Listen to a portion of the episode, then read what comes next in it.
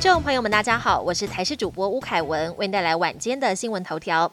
今天国内新增的本土病例有三点九万例，比前一天略降。不过新增通报一百七十五例中重症当中，有一例特殊个案，是一名八岁女童，先前没有被通报过确诊，八月底却突然发烧到四十度，送医之后发现女童发炎指数较高，凝血功能异常。检查后，女童虽然 PCR 是阴性，但 N 抗体阳性，医师怀疑可能是。Miss C 还好，经过院方治疗，女童的病况已经好转，顺利出院。即将在明年一月卸任的台大校长管中敏，常常在台大脸书交流社团跟学生们互动，但最近他却发文感叹，自己在校园里站了十分钟，上百个学生经过，却只有两个人跟他打招呼，直说感到悲痛。贴文一出，却引发不少学生不领情，还吐槽，甚至借此反映校内设备问题。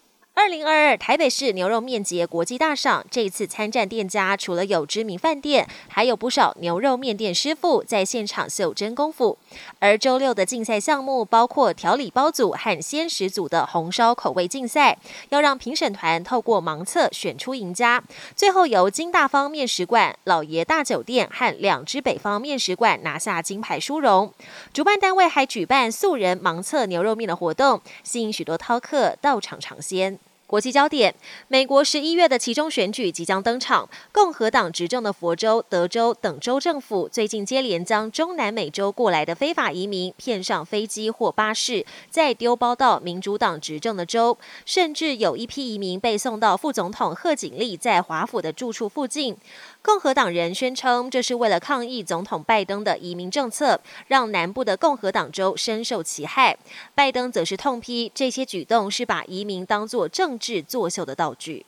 英国民众这两天排着长长的队伍，要向女王伊丽莎白二世道别。不过，当地时间十六号晚间，一名男子突然要冲上灵柩台，试图将王旗扯下，但很快就被警卫制服，并且抬离现场。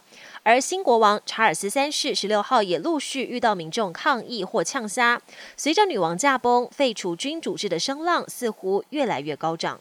风靡全球的音乐剧《歌剧魅影》经传要停演了。美国纽约百老汇最长寿的音乐剧《歌剧魅影》因为不敌新冠疫情，入不敷出。《歌剧魅影》将在明年二月十八号进行最后一场演出之后，就要正式告别百老汇，为长达三十五年的表演生涯画下句点。